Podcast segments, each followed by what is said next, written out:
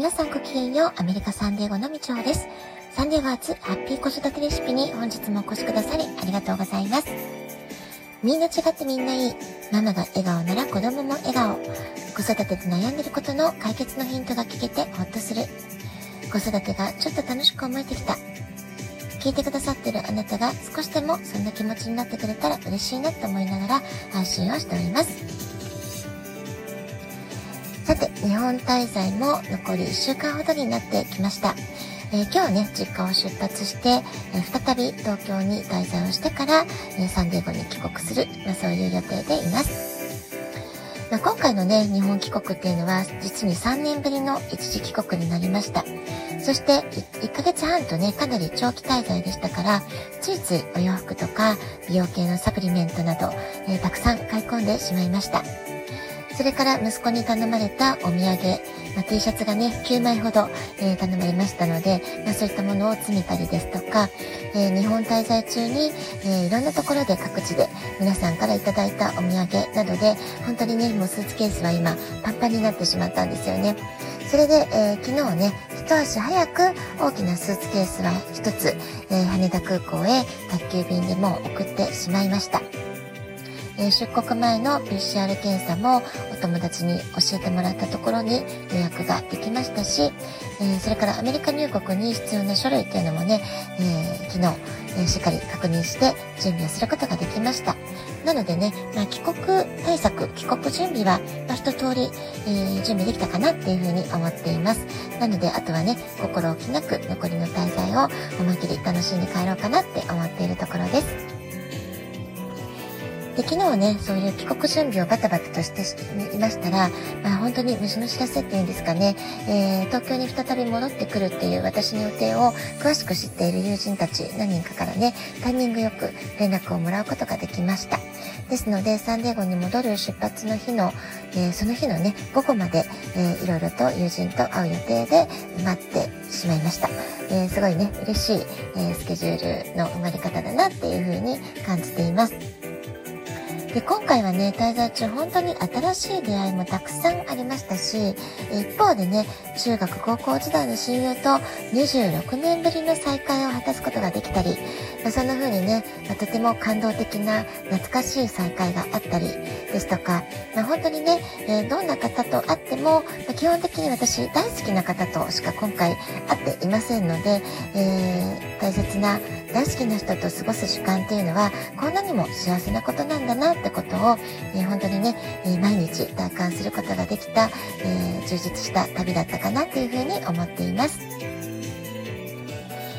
で、この今月ね、5月後半はビジネストレーニングやクライアントとのミーティング、かなりね、予定が入ってきました。特に今週はね、すごく、えー、仕事が忙しかったかなっていう感じがしています。ですので、まあ、旅の途中ではありましたけれども、ここ、え、2週間、1、2週間は、え、かなりね、仕事モードに切り替えつつ、帰国準備ということで過ごしていました。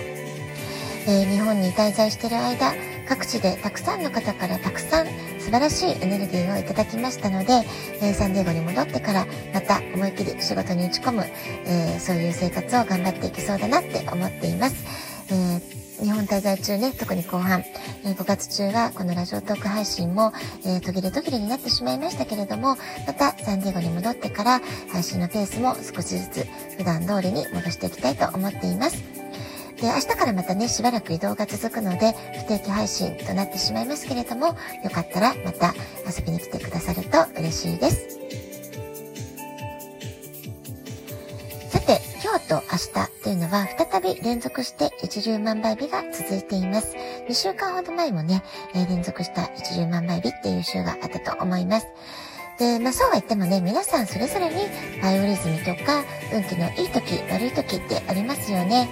えー、例えば私の場合、旧世紀学では私、えー、七石金星、七石金星と言ったりしますけれども、この七石金星の、えー星の巡りというのがね、この3年間余り本当に運気が悪かったんですよね。え頑張っても頑張っても努力してもなかなかうまくいかないとか、え認めてもらえないとか、課題や試練が次々に起こってチャレンジがずっと続く、まあ、そういう大変な時期がすごく長かったなっていう、まあ、そういうね、私自身、自分の体感としても、えこの3年はなかなかしんどかったなっていうのがあるんですよね。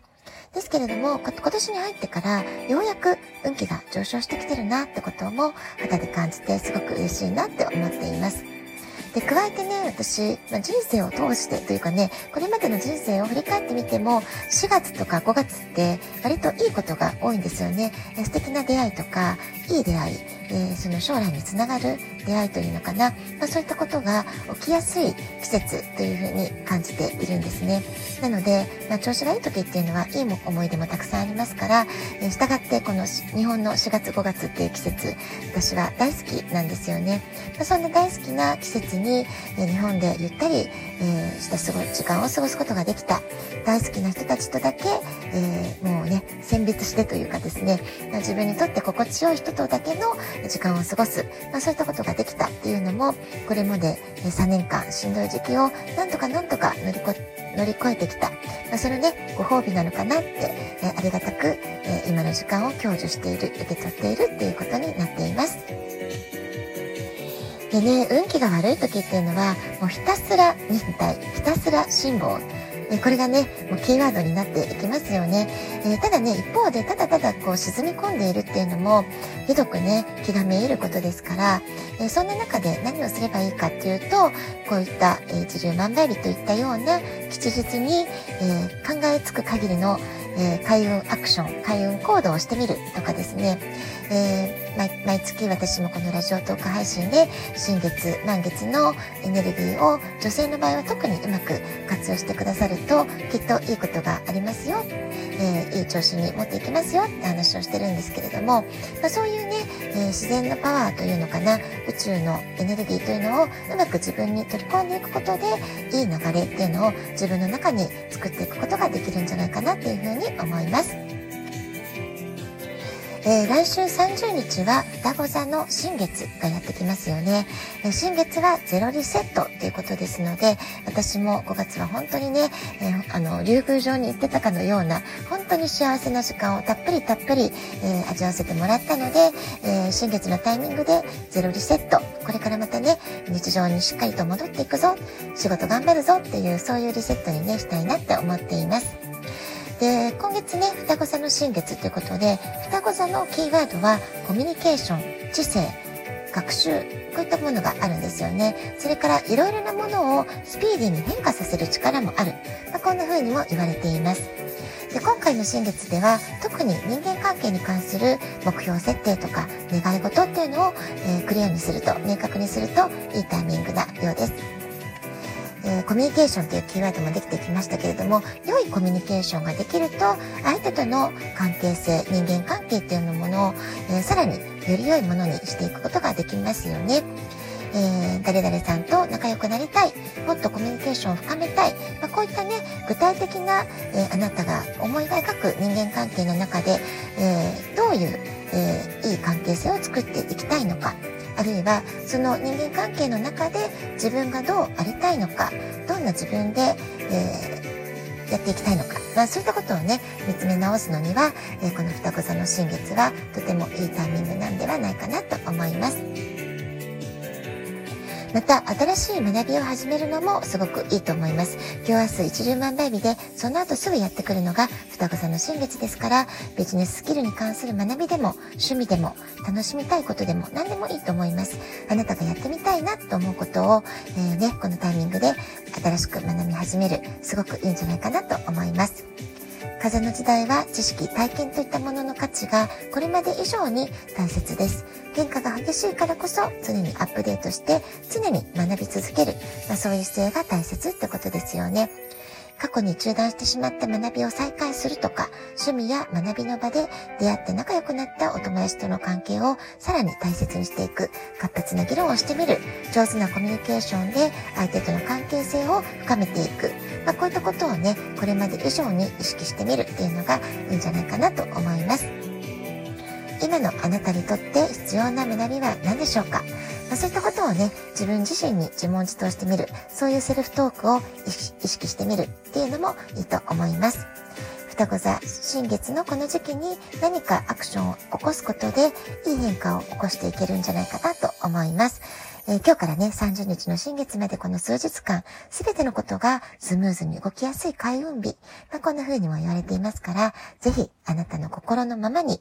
あなたの心の声をしっかりと聞いて、やってみたいなって思ったことには、しっかりと耳を傾けて、ぜひ新しいチャレンジ、新しい学びを始めてみてくださいね。はい。では今日はこの辺で、今日も素敵なお時間をお過ごしください。ごきげんよう、以上でした。さようなら。